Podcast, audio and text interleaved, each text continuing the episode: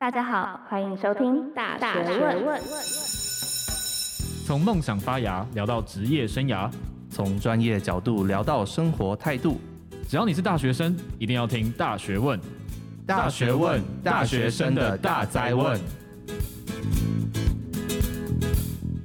Hello，欢迎回来！大学问，大学生的大在问，我是主持人查理，我是主持人韦恩。大学是个崭新的起点，除了课业，还有许多活动、组织和竞赛等着我们去探索。因此，大学问在十一月特别邀请了投入或创办校外组织的来宾，让大学生们突破自我，飞出校园的框架。那今天我们就来欢迎长风基金会的公关谢于纯，于纯姐来为我们介绍吧。嗨，大家好，我是谢于纯，长风基金会的公关总监。那可以聊一下你平常在这个组织里面大概是做什么样的事情？呃，大家顾名思义嘛，因为我是公关总监，所以就会负责最主要是两大区块。第一个区块当然就是属于新闻媒体的部分，所以今天呢，很荣幸的能够来参加大学问的访问，这样哇，这个 太夸张了。没有，于春姐把我们捧得太高了。好，我们的荣幸，我们我们是小虾米，小虾米。然后第二个呢，当然就是针对我们长风基金会想要主要想瞄准的 TA，这个也是我们经营的对象，这样子。所以你们的 TA 是大学生吗？嗯呃，对，大学生是非常重要的一块，这样子。看来，一定是大学生，嗯、要不然也不会来找我。对啊，没错。那既然说到长风基金会嘛，哎，长风基金会究竟是什么样的一个组织？嗯、你们的理念和宗旨是什么？好，长风基金会呢，它是由前行政院院长江宜樺创立的基金会。那他当初呢，会创立，最主要是一群呢，比如说行政院退下来的政务官，然后以及一群企业家。所以基金会宗旨有两个。一个当然呢，就是提升公民文化素养，然后另外一个就是帮助年轻人连接国际。OK，sure。所以这样听下来的话，就是所有长风基金会的活动都是基于刚刚前述的两点。然后针对这两个议题，你们有做了什么样的活动吗？这是我蛮好奇的。是，呃，如果说提升公民文化素养的部分呢，长风基金会当然呢不能免俗的，我们会办一些相关的讲座活动、论坛的活动。那讲座活动呢，其实呃在国际的部分会邀请一些国际级的大师来台湾演讲。举例来讲，譬如说我们邀请大家有听过。历史的终结就是法兰西斯福山，他告诉你说历史会终结在民主制度。可是事实上，之前呃美国总统选出了川普，但是当经过四年的检验，川普又被换掉了。可是大家会发现说，民主那时候出现一个很大的崩坏，可是它却是民主制度产生的。所以，比如说我们请了法兰西斯福山，请了 Larry Diamond，或者是说请联合国安理会的秘书长来台湾做一些。比如说现在趋势的一些演讲之类的，那这是一个部分。然后再来一个呢，就是我们会办论坛活动，针对一些公共的议题，举办一些论坛的活动。举例来讲，譬如说我们前一阵子办过的劳保即将破产的不破论坛的活动，告诉大家五年后劳保就要破产了，是他却没有警觉说，哇，劳保要破产了，大家要怎么办？我们要不要继续缴钱？那破产之后又要怎么办？那如果不让他破产，要怎么救？这样子。呃，我想问一下于纯姐这边，就是你们是用什么样的领域去做这些发想的？因为刚刚你提到，就是说像是论坛在探讨劳保这个东西。因为我自己啊，我自己我自己是风险管理与保险学系的，对，然后呃，刚好也是王丽玲教授的研究助理，所以专业的，所以我非常知道劳保它现在发生了什么样的事情。然后大家确实也都没有讨论到这个非常严峻的问题。是对，但像这种比较偏经济层面的东西，也是你们想要讨论的内容吗？嗯，对，没有错。因为其实长风基金会最主要就是针对政治跟经济两个领域，但是究竟我们是如何去设定这样的议题呢？我们的议题其实都是一年前，举例来讲，比如说现在已经接近年底，那我们大概就是每年的十一月左右，我们会把明年整个要举办的论坛的期程以及论坛的议题都把它设定好，然后会去检视一下。举例来讲，譬如说我们去年就已经知道说今年要举办公投。然后，所以我们已经设定了，我们有一场公投的突破论坛，但也因为公投延期，我们这一场突破论坛呢，把它延到十一月底，然后之后就接续十二月要举办的公投。嗯，那劳保为什么会破产这个议题呢？其实最主要是因为今年年底如果没有意外的话，劳动部应该要再提出一份劳保的精算报告，告诉大家说劳保到底现在状况如何了。所以我们也决定提前告诉大家，大家先来讨论到底劳保应该怎么办，要怎么救。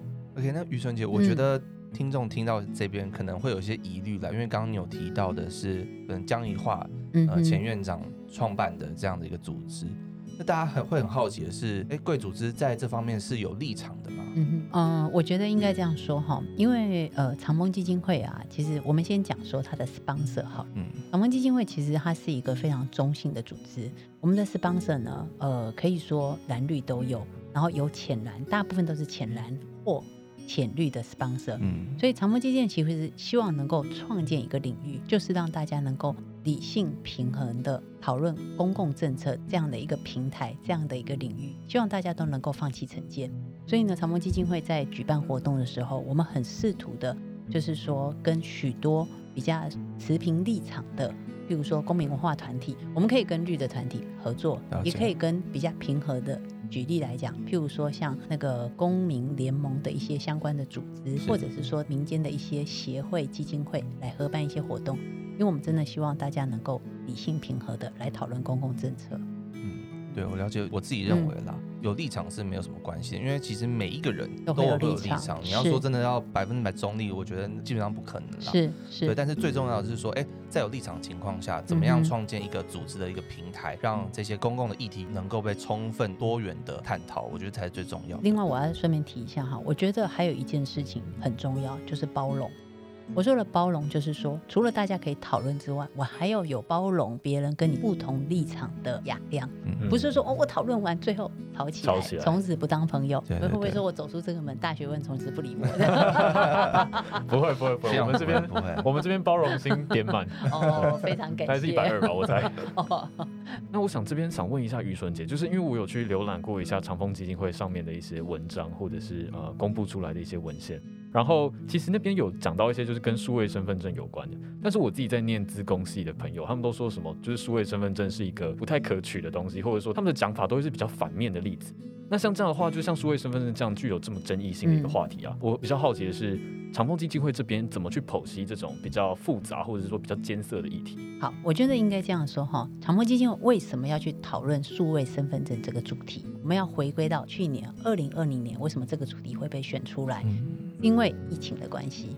疫情对，为什么？因为疫情你会发现说，哎，健保卡被医生或护士啊插到健保卡系统之后，他就跟你说，哦，你去过哪里哦？对，直接看到你所有的资料，你所有的资料几乎被一览无遗了。然后那时候才让大家惊觉说，哦。原来我所有的行踪我都被掌握了。那如果说一张健保卡都可以做到这个，你去买了口罩之后，发现连药局的人都知道你在干嘛了，这不是很可怕吗？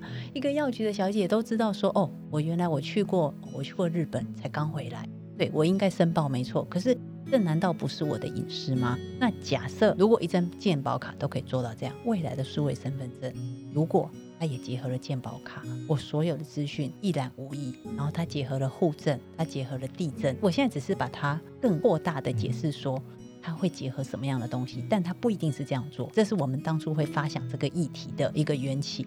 究竟这个数位化，这个数位政府要走到什么程度？它有什么应该被节制的地方？什么应该发展的地方？我觉得这是我们应该要做讨论的。那这也会牵涉到我们宪法，所以我们会找宪法的专家，我们会找大数据的专家来讨论数位身份证。那我们另外再找了律师，然后甚至于说找了一个医生。这个医生更神奇了，他告诉你说，我怎么样避免 tracer？因为我一天到晚我在换手机，然后把这些镜片从这只换到这只，怕这样。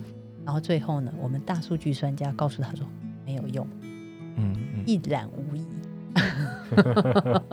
所以这个 找这么多讲者来，其实有点像是说让大家去透过这个论坛，然后去共同思辨吗？是没有错。而且我们找不同立场的人来告诉你，有的是支持数位身份证，有的反对。但我们希望让大家能够正反并存的去看待数位身份证，未来它会是一个发展，会是一个趋势。可是它要怎么走下去，大家应该共同来监督。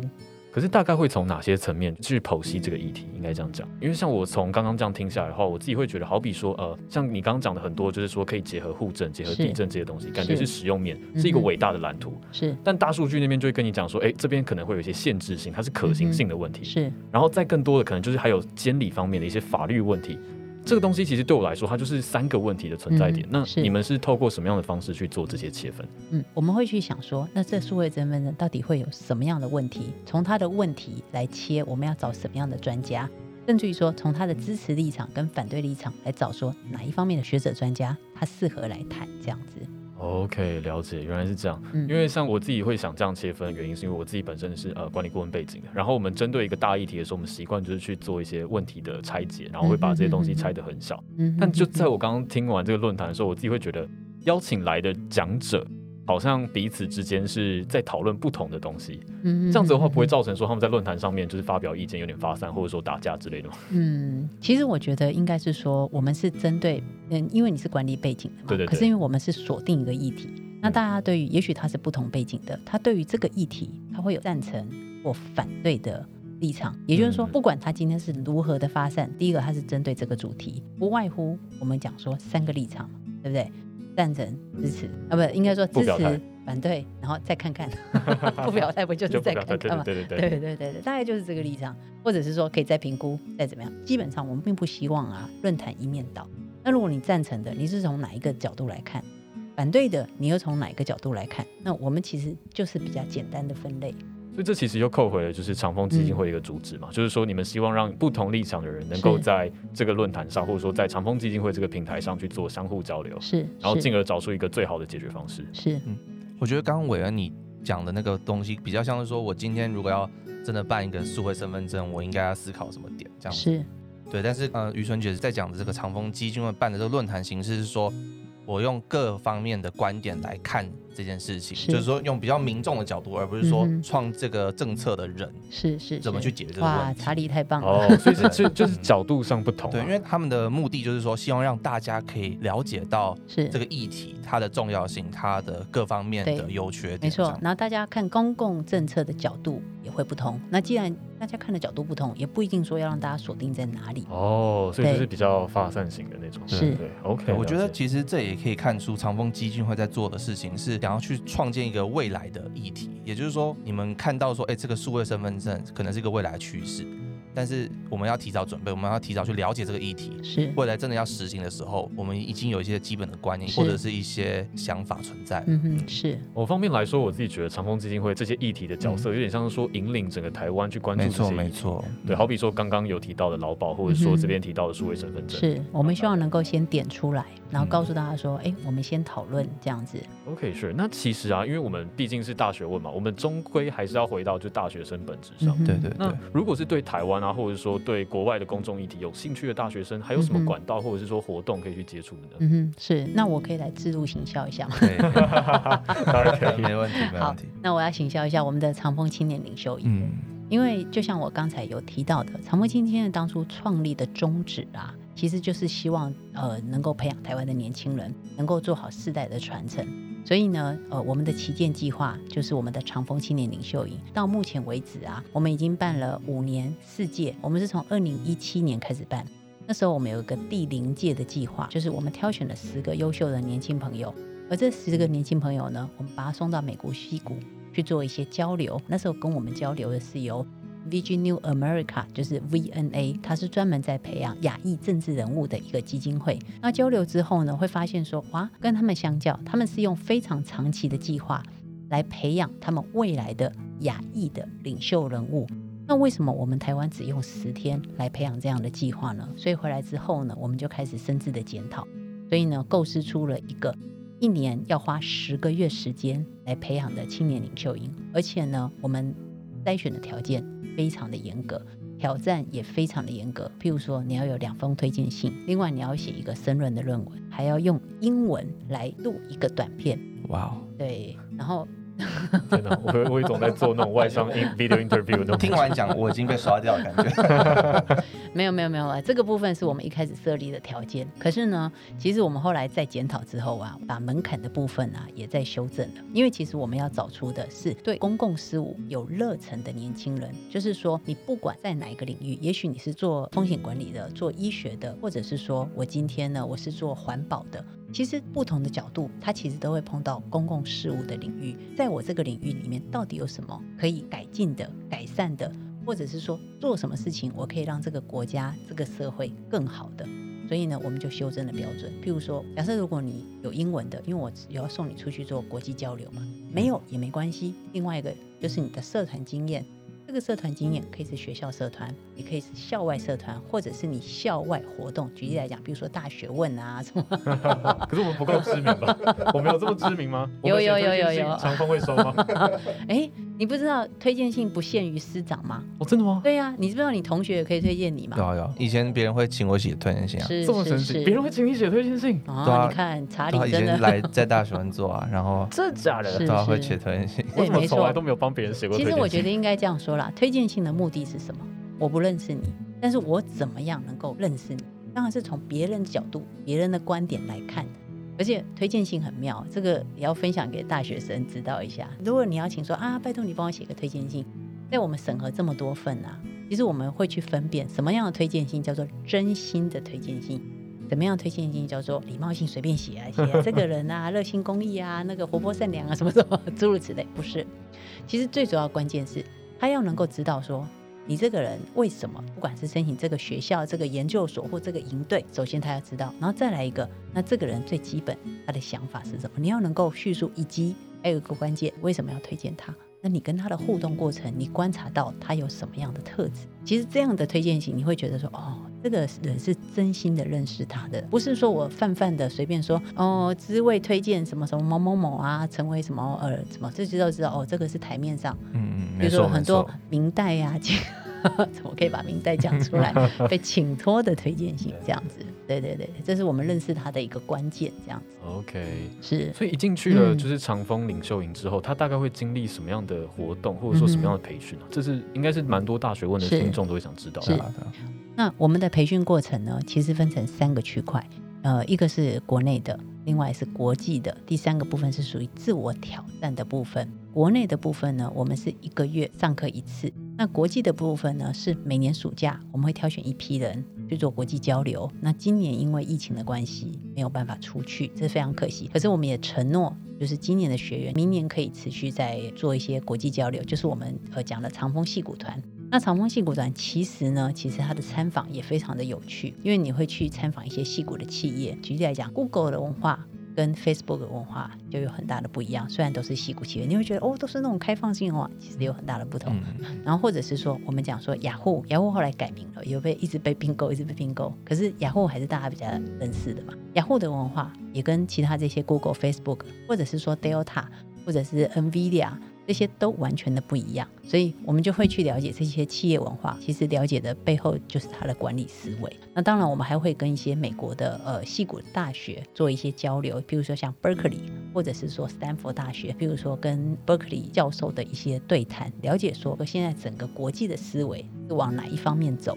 那最后当然还有就是比较软性的文化参访的部分啊。那最后一个部分呢，就是我们觉得所有的大学生都应该要有一些自我挑战，所以我们设定一个就是我们的创新服务计划。什么叫创新服务计划呢？因为长风是接受各界捐赠，而且这个各界呢不限于某一个。企业来赞助，不是，我们希望它能够分散。我说的分散的意思就是说，它会有十家企业、二十家企业，大家就是小额。比如说，你可以一年赞助我一百万、两百万，可以赞助我十年、二十年，但是我们不要被某一家企业所宰制的。那我们要请常梦龙学员呢，都要学会如何善用社会资源，那如何能够取之于社会，用之于社会。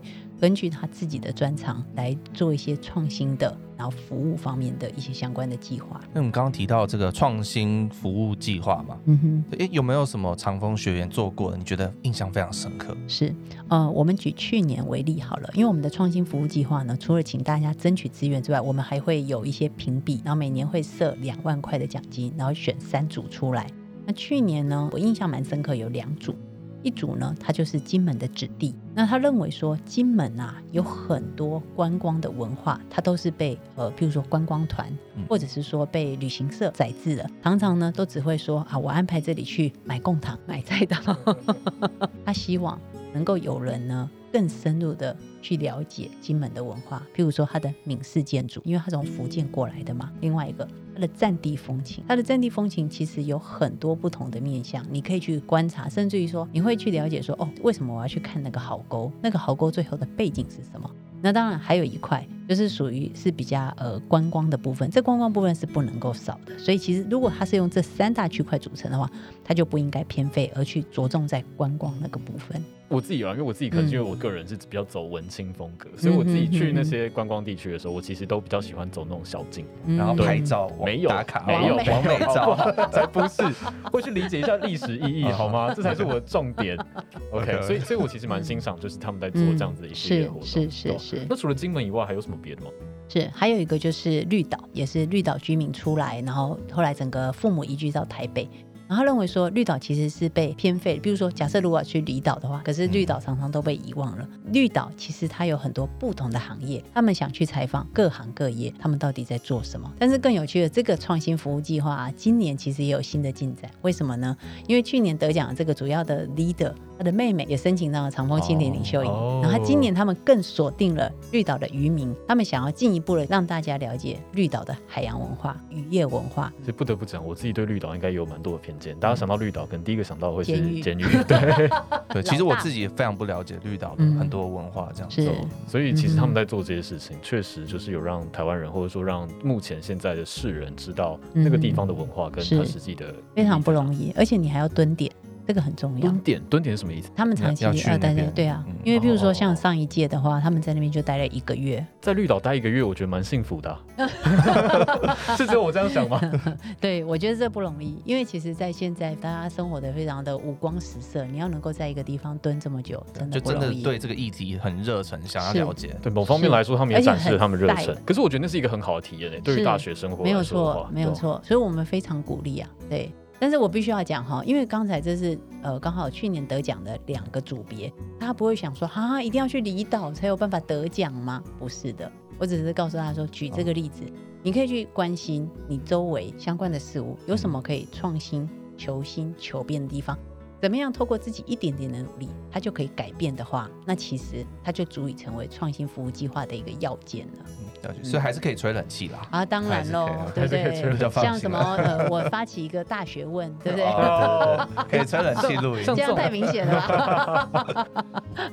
所以，像如果有刚好有一个提案者，他说：“哎，他想要做 podcast，然后专门在有啊有啊有啊，我们有人这样子啊。”对对对对对对，所以也是可以的。他是我们竞品哎，没有没有没有没有没有，但是他那时候他是采访不同的行业，他告诉大家说，比如说大学生对于什么行业会有兴趣，他们去先去做 survey，然后做 survey 之后，然后就去呃针对锁定这样的行业去采访这样子。OK OK，了解。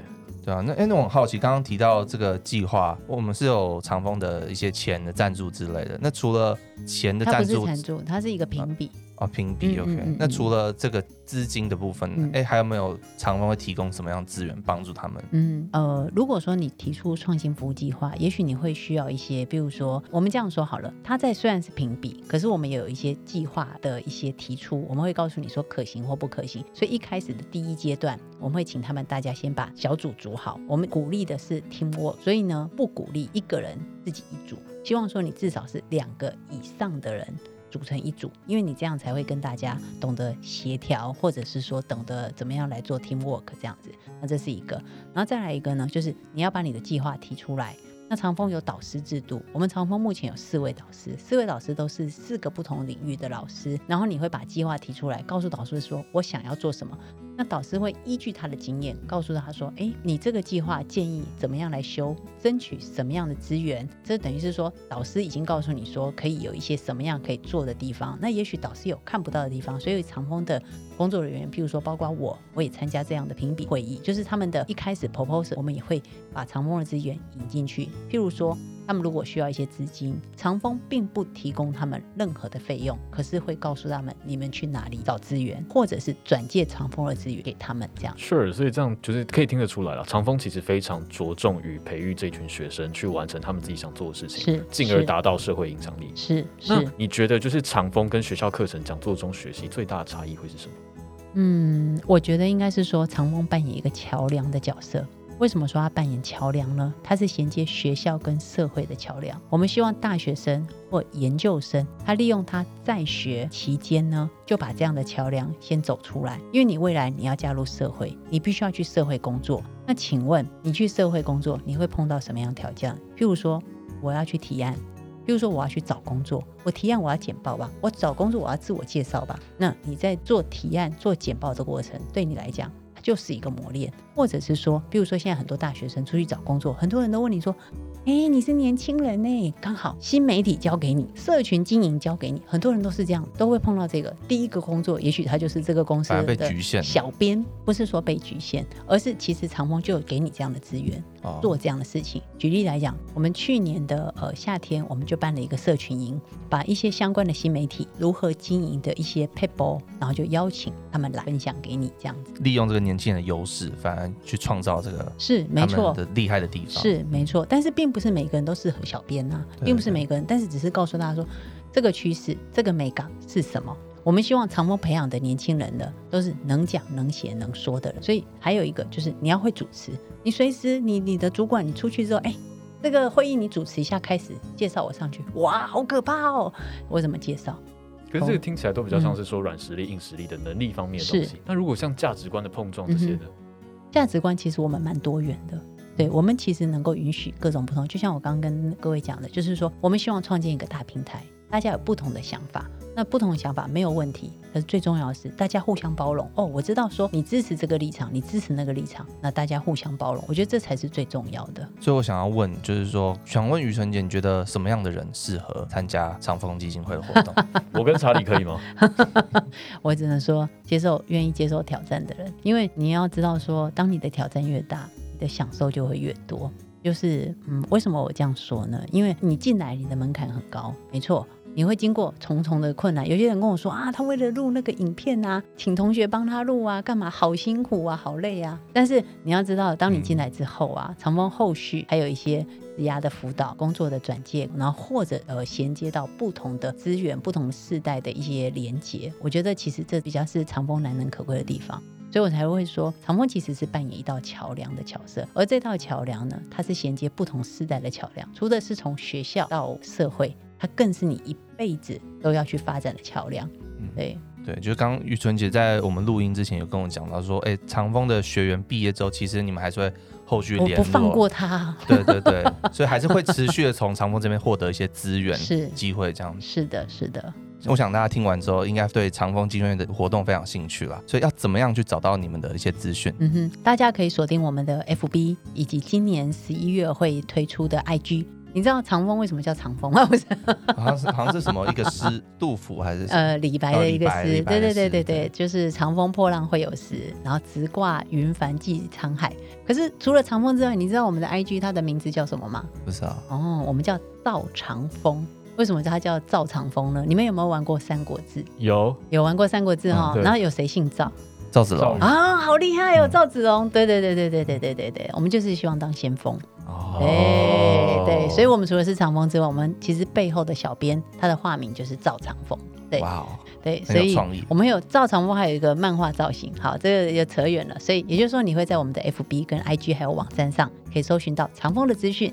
但是我这里也要来补充一下，就是说哈，其实我们长风除了办领袖营之外，我们也会让学生自己来办活动。哦，像去年我们跟清大一起合办了亚洲青年论坛，我们希望能够带年轻朋友呢到亚洲各个不同的国家、不同的学校来办这个亚洲青年论坛。所以，我们明年假设如果没有疫情干扰的因素的话，我们也希望能够如期的办亚洲青年论坛。不是只有去西谷而已，因为其实我们呃长风另外还有规划校友去 DC 访问，然后甚至于说校友的校友，我们带他们去日本访问，带他们去港澳访问，或者是说东南亚几个很重要的国家，就是跟台湾关系非常密切的国家来做访问，这样子。是，那我们就拭目以待喽。那最后最后想问一下于纯姐，就是有没有什么一些想给大学问的听众，或者是说硕士生们的一些建言？嗯哼，好。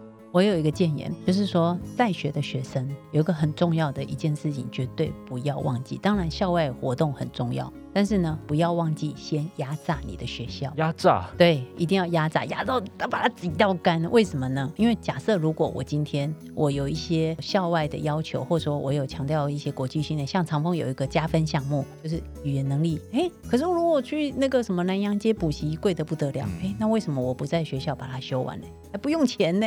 对不对？嗯、这是不是要压榨你的学校？那第二个，假设如果你的学校有给你交换的机会的话，你绝对也不要放过。为什么？因为这些交换的机会，它其实就是付台湾的学费。可是你去享受国外的资源啊，你在那边只要付生活费就好了。你为什么不能够去压榨它？是不是？然后还有一个，比如说正大的学生好了。正大学生只要你有申请一些交流，他还补助两万块哦。对对对，这个我知道。对，但只可惜我没有去申请。对呀、啊，所以没有压榨你的学校，好干这样子。这是第一个，就是压榨你的学校。然后第二个呢？我觉得现在大家都是天之骄子，为什么大家都天之骄子？他会觉得说，哇，你是大学生，你是年轻人，哇，大家都要争取年轻世代的认同，走在路上都觉得不可一世，下巴都抬得非常的高，这样子。可是你知道吗？当你到社会之后，你叫什么？最底层的社畜。有有，我有 get 到。可是刚开始大家会捧着你，但是我必须要说，一定要当社畜。